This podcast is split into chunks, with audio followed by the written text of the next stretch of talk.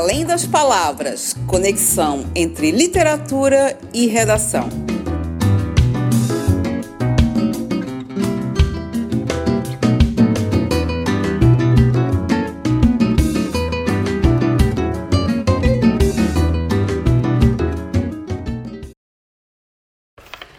Olá pessoal, sou a Cintia da Oficina da Palavra. Estamos aqui para mais um bate-papo no nosso programa Além das Palavras.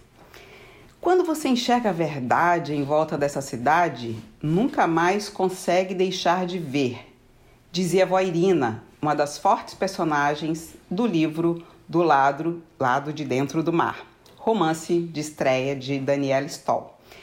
Em outra passagem, Margarete, outra personagem, lembra-se que sua avó falava sobre prédios se esbarrando na ilha, disputando vistas mentirosas para o mar.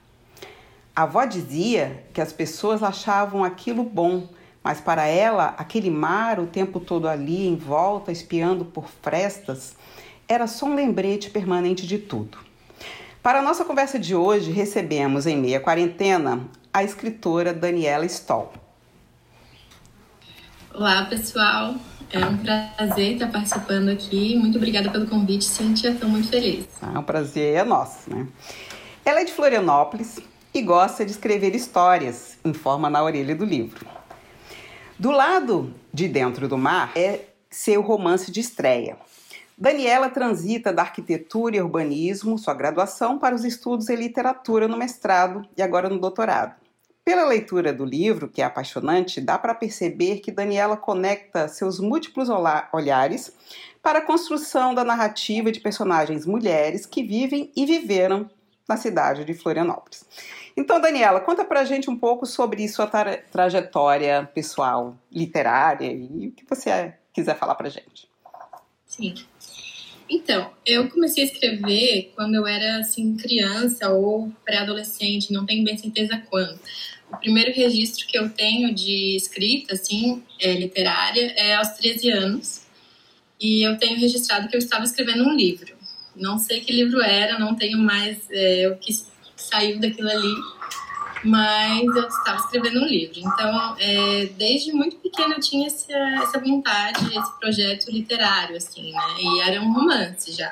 Sempre foi o gênero que eu me identifiquei mais. E aí tem um cachorro latindo aqui. Tá, faz parte.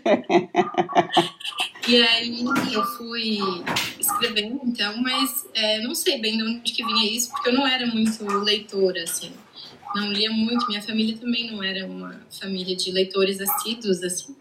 Mas eu tinha essa idealização do, de ser escritora, talvez, né? Uhum. E aí, conforme foi passando o tempo, na graduação, em arquitetura, eu acho que eu acabei abandonando esses projetos. E assim que eu me formei, eu, eu comecei a escrever de novo. Então, isso foi ali em 2010, 2011. Comecei a escrever de novo e de novo romances assim, mas era tudo muito ruim. Bem iniciante assim, né? Então, é, comecei a estudar, fazer oficinas de escrita, fazer vários cursos que eu encontrava, todo curso online gratuito que eu encontrava eu fazia. E assim eu comecei a desenvolver um pouco mais a minha escrita. E em 2013 eu comecei a escrever do lado de dentro do mar. É, então como ele foi publicado em 2018, né, foram aí seis anos entre cinco, é, cinco anos entre começar a escrever e até a publicação uhum. dele mesmo, né, ah. incluindo o processo de escrita, processo de revisão e depois toda a conversa com as editoras até finalmente sair, assim. Uhum. E aí, nesse processo, acho que eu me transformei muito também, me tornei uma leitora de fato, que acho que isso influencia muito na nossa escrita, uhum. né? E estudei bastante e comecei o mestrado. Em 2016 comecei o mestrado que, que foi na linha de pesquisa crítica literária feminista estudos de gênero. E aí isso mexeu bastante, assim, eu já estava no processo de revisão do livro, então foi um processo que mudou bastante também do que eu estava pensando pro, pro romance. E agora estou no doutorado e escrevendo um novo romance. também vai ser sobre mulheres, também em Florianópolis. Ah, que legal. E, mas você trabalhou como arquiteta? Chegou a trabalhar? Trabalhei como arquiteta é, desde que eu me formei, 2010 até 2016, foram seis anos. Uhum. Mas você já começou com história de fôlego, assim, né? É, eu, eu, a gente pode até falar um pouco disso depois, né? Das, dos textos breves, né? As diferenças, mas eu percebo que algumas pessoas já entram no, no, no romance, numa história que de, de, uma certa forma suga mais, né? É, são características diferentes e os autores têm essas características de conto, novela e romance, mas você já entrasse com 13 anos, você já queria uma história mais de é. fôlego. mas é, sempre foi o gênero que eu gostei mais, assim, eu acho que é um gênero que você consegue construir uma certa intimidade com os leitores, né, de que você consegue ir lá pro, mais para frente, para o final, criar é, até piadas internas com o leitor, ou fazer referências a uma coisa que estava lá no início e a ah, pessoa como já está ali naquela leitura há mais tempo, bacana. Uhum. Já, já consegue entender essas piadas internas, esses joguinhos internos que a gente consegue fazer. Eu acho muito legal isso. Tá, ah, que legal. Então, na, na sua narrativa, as personagens femininas são fortes e marcantes, né? Como você está dizendo, já está encadeando um novo romance também com essa pegada, né? Silvia, Margarete, Joaquina, Marisa, avó Irina e outras que aparecem por ali, né? É, como foi o processo de construção dessa história, especificamente, né? Houve alguma pesquisa, suas influências, de onde veio esse insight aí? Então, é uma história curiosa até essa, porque eu comecei escrevendo, na verdade, em 2013, como eu falei, né, o romance era a história do André, o personagem homem. Ah, olha só. É, na época, eu tinha muito pouco é, pesquisa em relação a, a, feminismo, a crítica literária feminista, era muito pouco crítica em relação a esses assuntos, e eu pensava que um personagem homem é, tinha mais chance de ser lido por todo mundo que eu pensava que as mulheres leem todos os tipos de história, mas os homens normalmente não leem histórias sobre mulheres. Então eu pensei, ah, como eu quero ser lida por todo mundo, vou criar um personagem homem. e, de novo, como eu disse, não tinha nenhuma reflexão crítica em cima disso, assim, né? E aí comecei a história do André, e ele era esse homem é, branco, de classe média, que passava o dia reclamando das mulheres em volta dele, que era a Margarete, a mãe dele, a Silvia, que era a esposa dele que queria muito se divorciar, uhum. e a Joaquina, que era a fisioterapeuta da mãe dele.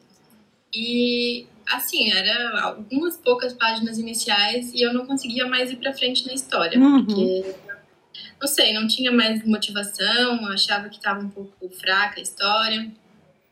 E comecei a desenvolver melhor as personagens mulheres, assim, me concentrar um pouco mais nelas. E aí eu me encantei muito pela história, fiquei com vontade de realmente continuar. Uhum. Nossa, foi uma mudança de ângulo da foi. câmera, de foco, de tudo. Totalmente, é. E tanto que no final a história é sobre elas, né? E o André é. chega a desaparecer no meio do. Aham, uhum. é. Ele é, ele é um fio condutor ali, mas né, é o pretexto. É. E então, é, para mim foi muito importante, muito marcante esse momento de virada, assim, porque o que, que, eu percebi, né? Eu me identificava muito mais com as histórias dessas mulheres, tinha muito mais interesse por escrever essas histórias. E depois também, conforme eu fui estudando um pouco mais sobre feminismo, sobre crítica literária feminista, fui vendo a importância também de falar perspectiva, da perspectiva das mulheres, né? Que muitas uhum. vezes não aparece a perspectiva delas é, ainda os principais autores que são lidos, são premiados, ou aqueles que vão para os livros de história, sempre, né, a maioria são os homens. Então, eu comecei a entender a importância que era é, dessa minha voz como mulher, como mulher escritora, e de ter personagens mulheres também falando da perspectiva delas, né? E aí, tu perguntou se teve alguma pesquisa para criar as personagens.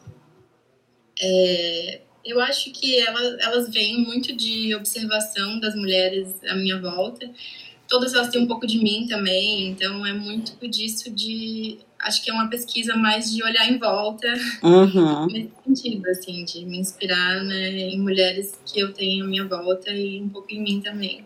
Certo. E nesse sentido, é muito, achei muito interessante de o quanto eu consigo me identificar muito mais com elas do que com aquela história inicial que era sobre o André. Aham. Uhum. É, e eu achei bem, bem interessante também. E aí, quando eu perguntei de pesquisa, eu fiquei pensando que eu fiquei curiosa com a história da Marisa. que é uma, uma personagem, uma mulher lá do passado, que surge e aparece depois, né? Se teve alguma, sabe, se houve alguma mulher desse tipo, alguma pessoa desse tipo? A Marisa em si não existiu, ela é totalmente ficcional. Mas esse movimento ali que, que eu narro sobre um hotel que estava sendo construído no bairro do Campeche e que a população era contra, isso existiu de fato. Uhum. Foi né, na década de 80, um hotel que começou a ser construído e a, a população estava se movimentando contra porque era uma área de preservação ambiental, assim, né? E, então eu aproveitei um pouco dessa história existente real e incluí a Marisa, que era ficcional, como uma dessas mulheres da, da população ali do bairro que estavam né, se manifestando contra aquela construção do hotel. Uhum. É, e, e a cidade, né? a ilha de Florianópolis, né, e sua paisagem, lá de dentro e o lado de fora, né, é praticamente uma personagem do, do livro, né. É, o lado de fora e o lado de dentro, né? Conta pra gente um pouco, então, né, sobre essa relação já pensando literatura e cidade, né? Porque já que ela é um personagem, ela é ambientação e ela é um pouco, né? Da a gente olha assim a capa do livro, né? É, achei tão original essa coisa ali do de, do mar. É, eu sou de fora, então vem para cá, sou de Brasília, então você quer o mar, né? Então todo mundo que vem para cá, que não é daqui, anseia o mar. Você está numa ilha, pensa no mar. Mas a gente nunca para para pensar da relação das pessoas que vivem aqui, que nasceram, sempre estão aqui com esse mar, né, é, e com a cidade. Então, fala um pouco aí sobre, já que é um pouco da tua área de, de estudo, da tua área de vivência e do teu olhar também, né, que não, você não foi parar na arquitetura também por acaso, né? Sim. É, eu acho muito interessante como Florianópolis, por ser uma ilha, deixa muito evidente essa questão da exclusão e da inclusão dos espaços da cidade, né? Porque é, isso acontece provavelmente em todas as cidades, mas aqui fica muito evidente justamente pela geografia né, da ilha em si, que só tem uma ponte para ligar o dentro e o fora da ilha. Então, aqui fica muito evidente como a ilha é mais é, considerada área nobre, a área onde as pessoas querem morar, a área turística, e o continente já é como se fosse é, uma periferia, assim, da ilha, né? E, e tem é, como eu disse, isso acontece em várias cidades, mas aqui fica muito mais evidente, né? É, o que eu andei pesquisando, inclusive no mestrado, que é esse é o meu minha área de pesquisa, né, uh, da relação da literatura com as cidades, especificamente da literatura de mulheres e de, da relação de personagens mulheres também com os espaços das cidades, é que isso acaba aparecendo muito na, nessas literaturas, assim. Então, na minha dissertação, eu analisei três obras, que foram é, 40 Dias, da Maria Valéria uhum, Rezende, que a gente estava conversando é. antes, é, que a personagem vira uma andarilha urbana por 40 dias, né? Ou, ou talvez uma, uma moradora de rua durante 40 dias. E aí tem essa relação dela direta com, com a cidade muito forte e a gente percebe muito também esses mecanismos de exclusão, né? Conforme vão passando os dias, ela vai é, se parecendo cada vez mais com uma moradora de rua e aí ela se sente cada vez mais excluída dos espaços assim da cidade. Uhum. É, depois eu analisei também Poncia Vicêncio da Conceição Evaristo. Qual? Poncia Vicêncio da ah, Conceição tá, Evaristo. Não, não. Uhum. É muito bom esse romance também e ela fala mais é, daí de uma exclusão num nível um pouco mais é, macro assim da cidade, da questão das periferias, das favelas, é, principalmente como a população negra é, acaba se concentrando nesses lugares mais uhum. periféricos, uhum. né? então a relação entre urbanismo e raça também, é, como as, por exemplo, as domésticas, empregadas domésticas atravessam a cidade às vezes para ter que ir trabalhar na casa das patroas, então mostra também vários desses mecanismos de exclusão da cidade. E o terceiro romance que eu analisei foi o Algum Lugar, da Paloma Vidal, que é narrado da perspectiva de uma imigrante brasileira morando nos Estados Unidos. E aí também nessa narrativa a gente percebe é, é, na relação de uma imigrante com uma cidade nova, uma cidade em que ela é uma estrangeira, né? Também como acontecem vários desses mecanismos de exclusão. E então é, notei que tem muito disso nos, nos, romances mesmo, na literatura, quando se aborda a questão das cidades, é, de falar desses mecanismos de poder, né? Que uhum. as cidades que têm relação com gênero, têm relação com classe, têm relação com raça. E que são invisíveis, né? Em grande parte. É. Isso, e como as mulheres estão nas suas literaturas denunciando todas essas exclusões e também construindo novas possibilidades, assim. Então, novas possibilidades de representar a cidade e, tentei trazer um pouquinho disso para o romance também nesse sentido. Uhum. Poxa, muito bacana, né? Assim, eu acho que é uma perspectiva diferente. Eu não sei assim como é é, já que você estudou, né, assim, do ponto de vista desse olhar, não de aparecer a, a cidade na, na, história, o próprio ambiente acaba sendo vidas secas, o próprio ambiente, ele é um personagem também, né? É, mas do ponto de vista assim de das pessoas voltarem a olhar para olha vamos estudar a cidade como é que tem isso? Isso é uma coisa mais recente do ponto de vista de estudo? É, não, na verdade a literatura sobre cidades já, é, já vem de muito tempo, desde o surgimento das cidades em si, mas era mais escrita pela perspectiva dos homens. Tá. Porque quando é, isso acontecia, quando aconteceu, assim, de, de, cidades como a gente conhece hoje, assim, né, é, os homens eram os principais participantes dessa vida urbana, dessa vida pública. Uhum. É, e as mulheres, principalmente as mulheres brancas, é, ficavam mais associadas ao espaço doméstico, que era o espaço delas, assim, né? Que eram as mulheres que de fato conseguiram escrever e publicar e serem lidas. Então, esses romances, digamos, do século XVIII, assim, né, da Europa, é, de mulheres, geralmente são romances que falam mais desse espaço doméstico. Então, durante muito tempo, foi uma literatura que era considerada menor, porque, ah, tá falando de questões domésticas, né? Uhum. Enquanto a literatura realmente falava das ruas, falava de política. Da política, é. Uhum. Então, tinha um pouco dessa divisão. Embora, é, isso, como eu disse, falando de mulheres brancas, né? Porque mulheres negras, mulheres operárias, mulheres mais pobres já ocupavam espaço das ruas, mas eram mulheres que não escreviam, né? Não tinham acesso a, a esse essa possibilidade, uhum. é, ou então se escreviam não conseguiam publicar ou não eram tão lidas. Então, é, tinha um pouco dessa divisão, espaço público, espaço doméstico, e, e a literatura escrita nesse ambiente doméstico era considerada uma literatura menor durante muito tempo.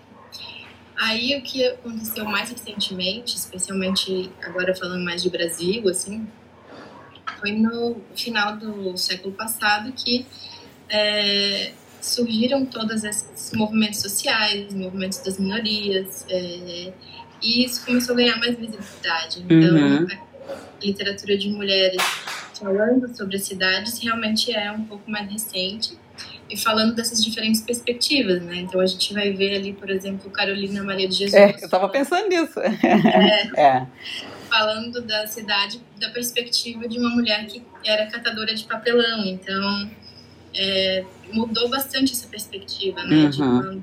De, de, antes é, como se via a cidade e agora abrir para esses múltiplos olhares, né? Olhares de mulheres, olhares de pessoas mais pobres, de, de mulheres negras. Uhum. E esse movimento que é talvez um pouco mais recente e que é, abriu para todas essas possibilidades de, de outras visões assim do espaço da cidade, né? Uhum, tá.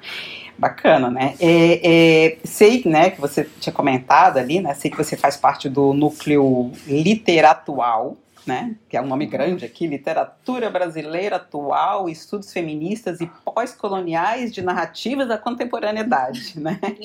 Então, conta um pouco, você falou um pouco ali no início, né? Como é que que, que pesquisa esse, esse núcleo? É algo específico aqui da Universidade Federal de Santa Catarina, da UFSC?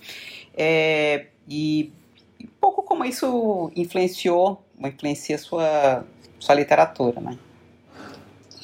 É um núcleo de pesquisa que reúne pesquisadores e professores e professoras também da, ali da UFSC que tem que pesquisam e estudam temas é, afins.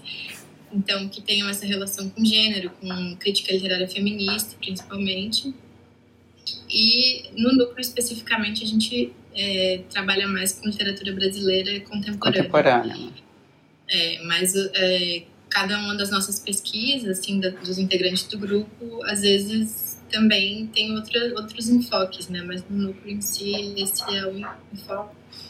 E sobre a importância, né, da, sobre a influência das pesquisas é, é, na literatura, na minha literatura especificamente, eu acho que tem muita importância, como eu falei antes, é, não tinha tanta reflexão crítica sobre uhum. esses assuntos, né? Queria criar um personagem homem porque achava que era isso que tinha que ser feito. era muito pelo senso comum e o quanto é, essa reflexão crítica uhum. é importante no processo, né, de, de construção do, do lado de dentro do mar e não só na minha formação, assim, mas né, uhum. né, na, na escrita em si dá para ver esse reflexo.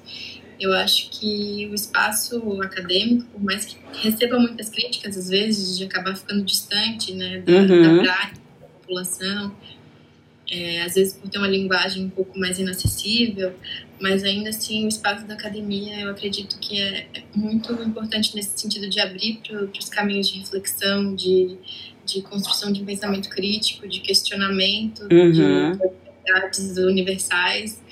E nesse sentido, acho que é muito importante para mim, como escritora, como pessoa, estar nesse ambiente, poder ter todas essas trocas com os colegas uhum. é, e todas as leituras que é, a universidade me abriu, assim, todas as reflexões, acho que, acho que foi muito importante. E sim, teve muito reflexo na, na minha literatura. Uhum. Ah, puxa, é, que bacana, né? E, e, e, você falando, assim, me, me chamou muita atenção, porque é uma crítica. Eu fui formada em letras, mas nos anos 80. Me formei na UNB, né? Vim para cá já depois. É, e uma crítica que é muito feita a, sobretudo aos cursos de letras, e agora eu vejo que, pelo menos a UFSC tem buscado sair disso, é que até do ponto de vista da literatura, se, se a, a universidade ficava muito no, nos cânones, né, da literatura, então, no máximo ali eu estudei até a ah, literatura moderna, né, então essa coisa do, do contemporâneo, né, do que está sendo descrito hoje. Então, saía pessoa, saía formado professor de literatura, que ou professor de língua portuguesa, ia para a sala de aula, mas ele não sabia o que da geração dele estava escrevendo, o que sobre o que estava escrevendo, né? Então a gente ainda está ainda, porque quando a gente vive essa época, a gente não tem muita, como a gente faz parte dela, né? Você é escritora contemporânea também, então você fica, a gente fica assim com uma dificuldade de descrever qual é a característica. A gente só vai ter uma ideia disso depois, né? Então acho que isso é uma coisa interessante e também, como você falou, um desafio da universidade, né, romper os muros, né, uhum. é, já vi também um outro debate, né, porque acaba não tem muita opção para quem faz letras a não ser ser professor. Né? Então as licenciaturas são fortes.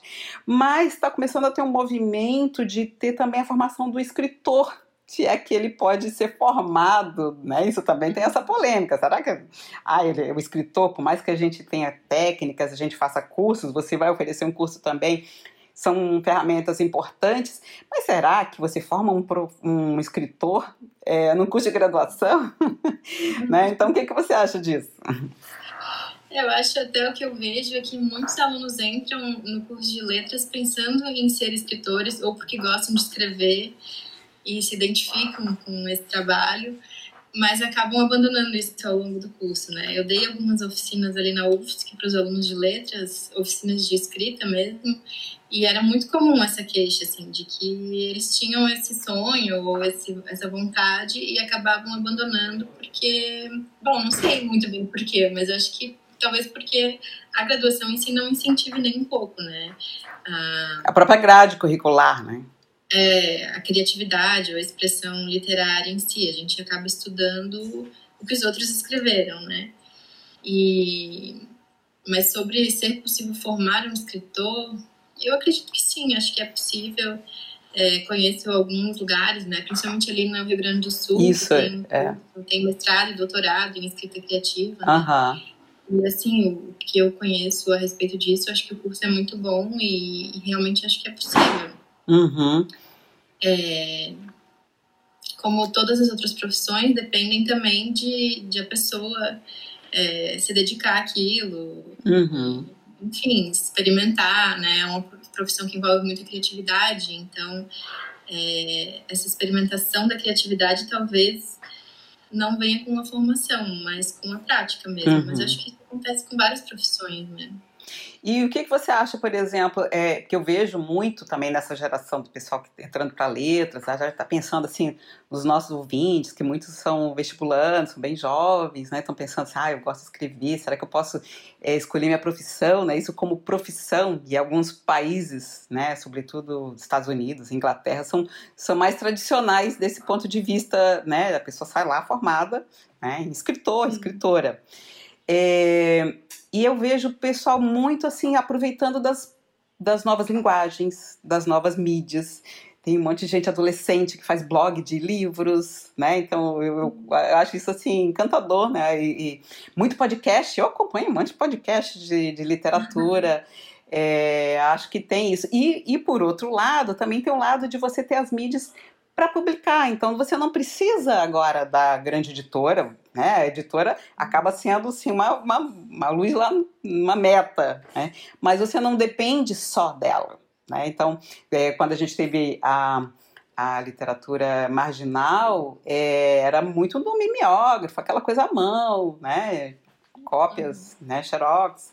É, mas é, hoje você tem blog, você lança, você quer escrever, né? Isso aquele, aquilo que eu sempre falo para os meus alunos: você quer viver da escrita ou você quer viver com a escrita? Você quer pagar os seus boletos com a escrita? Uhum. né? É, como é que isso é para você agora que está nessa transição aí? Você entrou numa uma editora que eu acho fofa, né? É, é bem essa patuar, assim, pelo que eu já vi dos livros, e já entrando assim com um livro de responsa, assim, né? Como é que é para você isso? Isso daí, até pensando em quem está ouvindo a gente, que gostaria de ter essa profissão, ou né, pensar nesse aspecto da escrita. Uhum. É, eu sempre ouvi muito isso de que a literatura não paga os boletos. E né, escuto até hoje, e eu acreditei.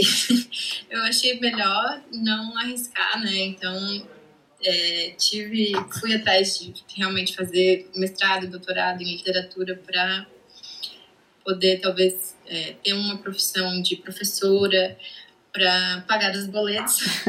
o que me conforta é que de qualquer forma a literatura vai estar pagando os meus boletos. professora de literatura também é viver de literatura. É, né? é. Então, para mim, o importante é viver de literatura, de uma forma ou de outra. Assim, eu acho que é o que me dá motivação. Tanto que eu saí totalmente do tra meu trabalho como arquiteta e migrei totalmente de área, porque realmente é o que me, me move, assim, eu trabalho pela literatura, né? Então, como escritora em si, talvez realmente seja muito difícil, é, porque a gente depende de vários mecanismos de, de legitimação, assim, né, da literatura. Então, tem as grandes editoras, tem os prêmios literários, tem as críticas e os críticos, né, nos jornais. E se você não consegue entrar nessa rede, é realmente uhum, muito difícil de, uhum. de ser lida, de ter as obras divulgadas. E a editora Patual, onde eu publiquei, é, é excelente nesse trabalho de, de reconhecimento de autores estreantes. É, eu, quando estava terminando o romance, mandei para algumas editoras que até hoje eu não tive resposta delas, as maiores editoras, assim, né? Enquanto que a Patuá me respondeu no dia seguinte que eu enviei, falando que já tinha. É, o, o, Eduardo, editor, né, falou que já tinha lido as dez primeiras páginas e já queria publicar. então foi uma experiência é, bem diferente. É um livro que pende no início. e foi uma experiência muito legal desse, desse contato com a editora menor, né, que, que te dá essa atenção e, e que, mesmo tu não tendo nome nenhum ainda. Uh -huh, sim. É. Então, eles fazem muito isso, de divulgar e, e, publicar autores estranhos, é muito legal. Mas, por outro lado, é um livro que só é, é acessível, só dá para comprar pela internet, por exemplo, né, ou então diretamente comigo. mas não tem nas lojas e então não tem tanta difusão. É, tem todas essas problemáticas é. né, que uhum. resolvidas, né? É um caminho realmente que que você tem que é o caminho das pedras assim para ter um livro que realmente vai uma carreira literária que vai crescer. Sim. Digamos. E você gosta assim de escrever outros gêneros, poesia, contos, crônicas? Como é que é a tua eu escrevo, é, mas como eu disse, o meu, o meu gênero preferido é o romance mesmo. Eu gosto dessa intimidade que é possível criar com o leitor. É, mas eu escrevo alguns contos, e tô começando a arriscar um pouquinho de poesia também. Ah, que bacana. Mas uhum. aí é aquela, aquele esforço realmente de sair da zona de conforto, porque Sim. não me sinto nem um pouco confortável escrevendo poesia. Mas é um, um gênero que eu gosto de experimentar justamente nesse sentido, assim, de estimular a criatividade, de tentar coisas novas e, e experimentar mesmo enquanto que o romance já já é um gênero para mim um pouco mais consolidado assim já já sei mais ou menos qual é o caminho que eu quero qual o caminho seguir. né mas eu acho a poesia um, um gênero que eu gosto para brincar para experimentar e a, acaba alimentando a minha criatividade na hora que eu vou escrever o romance por exemplo né? E você faz, assim, você contou um pouco desse romance, um pouco da história, mudou a perspectiva e tal. É, você já teve alguma experiência, ou não sei se você já tem alguma opinião sobre. Tem umas ferramentas agora que o pessoal usa para planejar um romance, até é, são ferramentas que o pessoal que faz roteiro né, de filmes acaba usando. Eu vejo que tem algumas pessoas migrando, eu não, não tenho nenhuma intimidade com esse tipo de ferramenta, mas eu ouço algumas pessoas falando, assim, mesmo quem não usa na ferramenta, na ferramenta no computador, tem gente que faz esse planejamento, coloca uns post-its no papel na parede, que já sabe, assim, mais ou menos, e quando é que vai ser o ponto de virada. Que, que, como é que, o que, que você acha disso? Eu acho que pode ser um recurso bem interessante, sim. É, eu vou falar um pouco da minha experiência é, pessoalmente, assim, com a escrita do, do, romance, né? Eu acho que, até com esse novo romance que eu estou escrevendo também, eu começo um pouco mais livre, mais solta, até para deixar a criatividade fluir, não me censurar muito, não ter muito planejamento. Assim eu vou é, escrevendo as primeiras cenas, começando a construir os personagens e dali a um tempo eu paro para fazer um, um, planejamento um pouco mais minucioso a partir desse esquema inicial, assim. No Pro do Lado do Mar eu fiz um painel com post-its. Enfim, acho que eu não segui 100% a risca, mas era bom ter aquela é um segurança de que eu tinha um planejamento. Sim. E acho que é isso, te dá esse pé no chão para você poder soltar mais a criatividade e, e, sem medo, assim, né? Então, acho que todas essas ferramentas de organização, assim, eu, como sou uma pessoa bem metódica, acho que eu acabo gostando dessas uhum. ferramentas. E acho que elas servem nesse sentido, de te dar um norte e te permitir, a partir disso, se soltar para outros caminhos, né? Acho que não dá para ficar preso também, mas é um, um bom chão, assim, uma boa base. Uhum. É, uma coisa que eu percebo, assim, o seu livro, além da história ser encantadora, assim, é, do ponto de vista da língua portuguesa também, você tem um domínio, você sabe por que você está usando, tem uma, uma parte como o meu, meu trabalho é mais o olhar da, da, da língua, não necessariamente da literatura, minha formação também, os meus optativas todos foram na linguística, né? Eu estou me apaixonando pela literatura, assim, digamos, mais no, nos últimos cinco anos que eu estou tentando resgatar esse meu olhar para a literatura. Sempre fui professora de gramática, de redação, né? Acaba sendo a minha zona de conforto. É, mas eu percebo assim, que você tem um domínio e você usa de forma apropriada. Até eu, eu mencionei para os meus alunos, falando sobre verbos, olha só, né? o que, que, a pessoa fica pensando, né? Olhar do professor de português, né? E tem uma passagem que me chama muita atenção no, no livro, na cena do salão, né, que você vai falar do salão e você colocou os verbos todos na, na, na voz passiva, né, de uma certa forma para destacar a ação, né, assim, unhas, cutículas sendo arrancadas, unhas sendo feitas, cabelo. Então achei achei assim muito interessante, né. E o que, que eu quero dizer com isso, né? É, mesmo quem não vai escrever literatura eu percebo, eu tenho muitos alunos que são vestibulantes, concursantes, pessoal já na universidade com muita dificuldade de escrever, assim, de fazer se é, dificuldade de se fazer compreender, né? Por uma dificuldade da língua. E mesmo que ele consiga um texto, eu digo assim, ele consiga ser claro, mas é um texto chato eu digo, um texto, sei lá, um doutorado em engenharia, que é totalmente fora da minha área, não precisa ser um texto chato. E aí você percebe, quando você pega um texto, mesmo técnico, gostoso de ler, vai perguntar para a pessoa. A pessoa gostava de litera ler literatura e coisas variadas. Então, isso tem uma formação é, fica lá guardado no nosso HD, você não sabe as regras, mas eu sei que isso aqui sou bem, ou isso aqui não sou bem. O que, que você pensa assim sobre essa influência, né, Acho que é muito importante essa familiaridade com as leituras e também a familiaridade com a escrita. Acho que isso influencia muito. A pessoa que lê mais e que já, já escreve mais, mesmo que seja de bobeira, assim, mas que, que se sente um pouco mais à vontade para, enfim, praticar a escrita, acho que acaba com o tempo conseguindo construir textos melhores. Assim, como eu falei, eu escrevia né, em adolescente, mas era tudo muito ruim.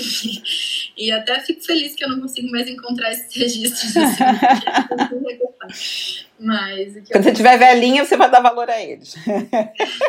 o pessoal diz que dá no começo é satismo, quero rasgar tudo que eu escrevi antes. É. E quando eu, os textos que eu tenho, assim, registrados, os primeiros que eu escrevi, eu tenho muita dificuldade de reler, porque me dá muita, muito incômodo, assim. Eu acho que era muito ruim mesmo. E era justamente isso, era falta de leituras e falta de dessa prática de escrever mesmo, que é o que vai te dando domínio, né, da, da linguagem, de como você vai se expressar. E outra coisa que eu achei muito importante também no, na escrita do romance é o processo de revisão. Porque talvez eu, eu gastei muito mais tempo com revisão do que com escrita uhum. do, do, romance. E acho que talvez é, algumas pessoas não tomem todo esse tempo de, de revisão dos seus textos, independente da área, né? Sim. Até porque é um processo talvez desgastante e, e demorado, exige paciência. E doloroso. Né? Cortar. é, eu, particularmente, gosto muito de revisar de, de reler e, e ficar vendo onde melhorar, assim. Mas é um. Claro, é uma questão minha. Acho que a maioria das pessoas talvez ache um trabalho mais chato, porque exige bastante, assim. Mas é, com certeza é essencial para melhorar um texto, eu acho. Uhum. Então, né, é, a gente já anunciou, já estava na nossa programação, a gente tinha feito todos os nossos combinados, né, de você entrar aí, Sim. esse ano a gente tá, criou ali é, um programa de, de escrita criativa, a ideia é trazer outras pessoas, outras parcerias, para falar, a gente teve algumas ideias, né, naquela nossa conversa, só que no meio do caminho apareceu uma pandemia, uma quarentena, que com certeza isso vai render vários temas. Isso vai ser assim, uma é, profusão de literatura sobre esse momento, né, que é muito de muita reflexão, né? Então, queria que você é, falasse um pouco, né, para o pessoal que não conhece, é, já até adiantando, né, que a gente, a gente tinha refletido, você decidiu assim oferecer, manter presencial, né, quando a situação voltar ao normal, se é que possível, se é, isso é, se é que isso será possível. Né, imaginamos né, que seja no segundo semestre apenas, né, então o teu curso vai ser adiado um pouco mais para frente, né.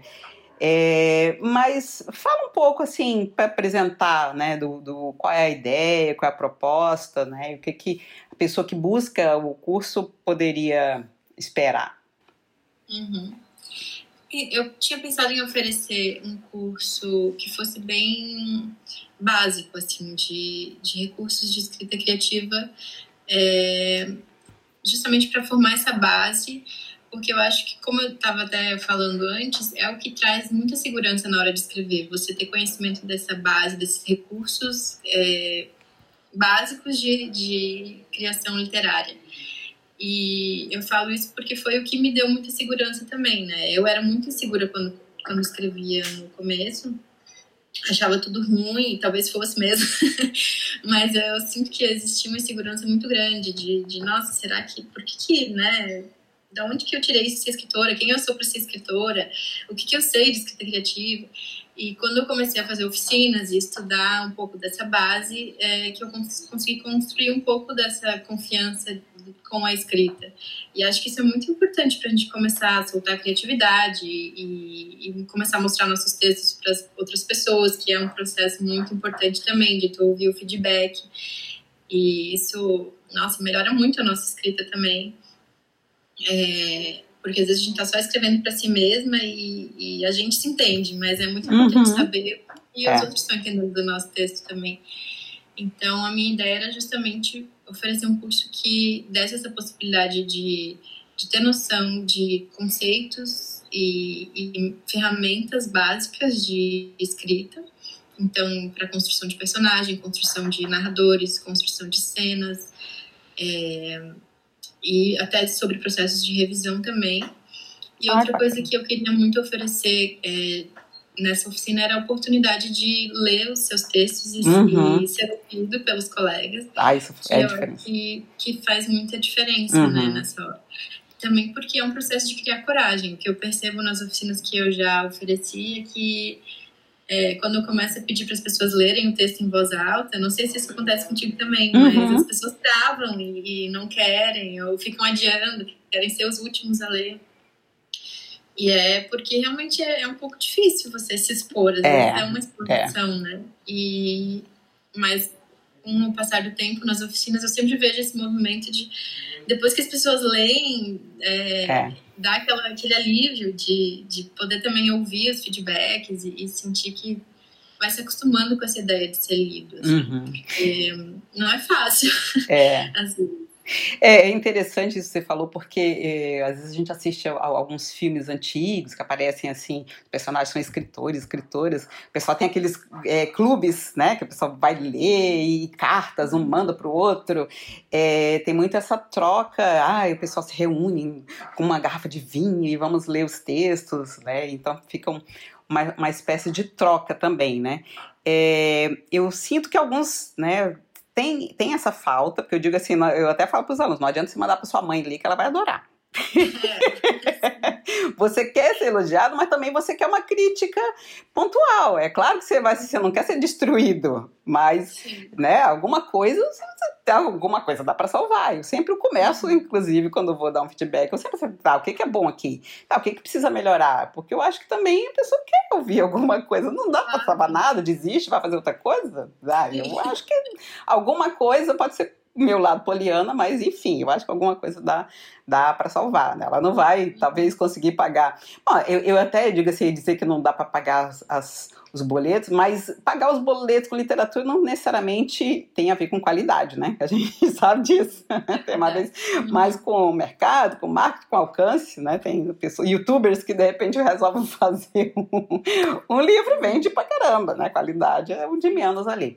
Mas é, eu já vi uma expressão que eu achei interessante, que a pessoa, ah, quem é o meu leitor beta? Não sei se você já viu essa expressão, tá? Fulano tem um leitor beta, porque o pessoal da informática, quando cria um programa, um sistema, eles lançam a versão beta, que é uma, uma versão que eles soltam para poucas pessoas e que elas querem ouvir o feedback. E outro dia eu ouvi assim, fulano, eu tenho um leitor beta, ou leitores betas.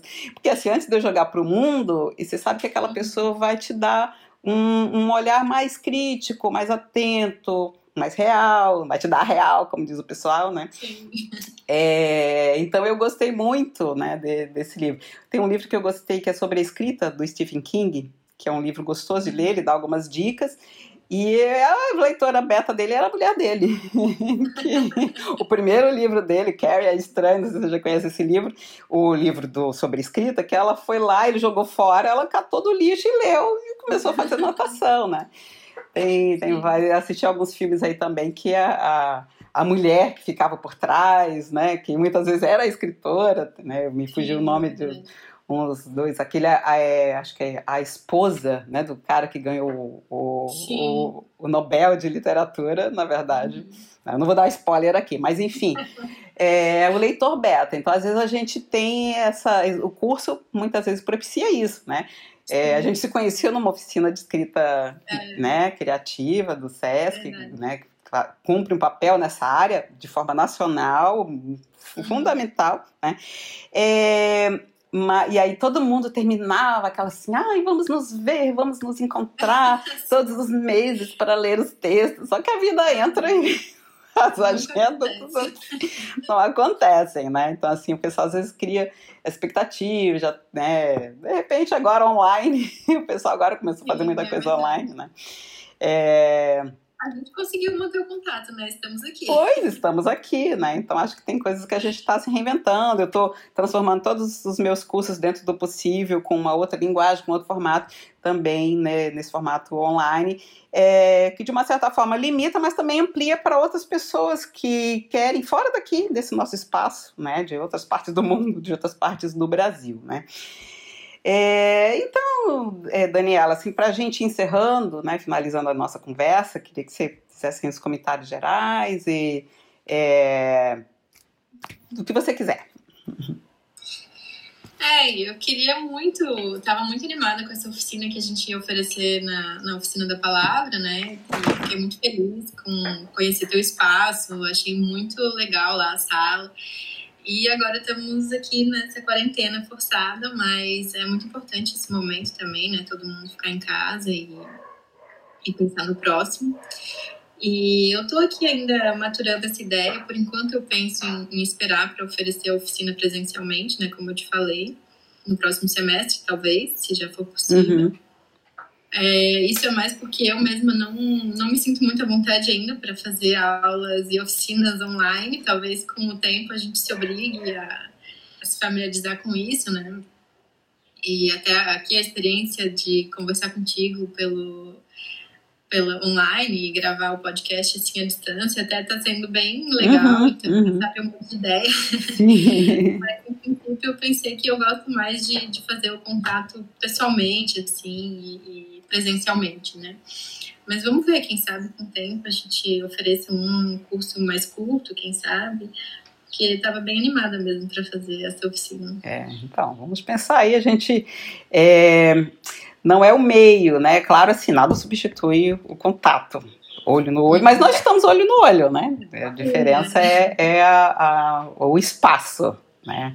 Uhum. É, mas estamos no mesmo tempo, estamos síncronas. Então, tem uma série de possibilidades, de uma forma. É, inclusive, as meninas vão dar o, o, a oficina Performar Saberes do Corpo, elas também estão uhum. transformando, né? Porque aí você tem momentos assim, mas entre um encontro e outro, a pessoa produz, tem um feedback, tem outros grupos, tem outros espaços, então a gente está se reinventando também sempre tendo um olhar crítico, né, sobre essa ferramenta que não substitui as pessoas, né, então não, nada é pronto, né, é, então essa essa questão. Tem as vantagens também de conseguir chegar em mais pessoas, né? Com certeza, né, então essa esse é o nosso desafio. Uhum. Tá? Então quero te agradecer muito aqui pela nossa conversa, foi muito bacana, né? E, Eu agradeço. Né, então depois a gente vai estar tá no ar aí no Além das tá Palavras, lá no nosso podcast, que está no Spotify e no SoundCloud, né? O pessoal, é, quem não conhece, já tem outras entrevistas ali, né? Então, depois a gente vai colocar o link também na descrição desse podcast, tá? E tudo mais, inclusive as informações sobre o, o livro da Daniela. Tá bom, querida? Beijo grande, obrigada. muito obrigada. Um beijo também. Além das palavras, conexão entre literatura e redação.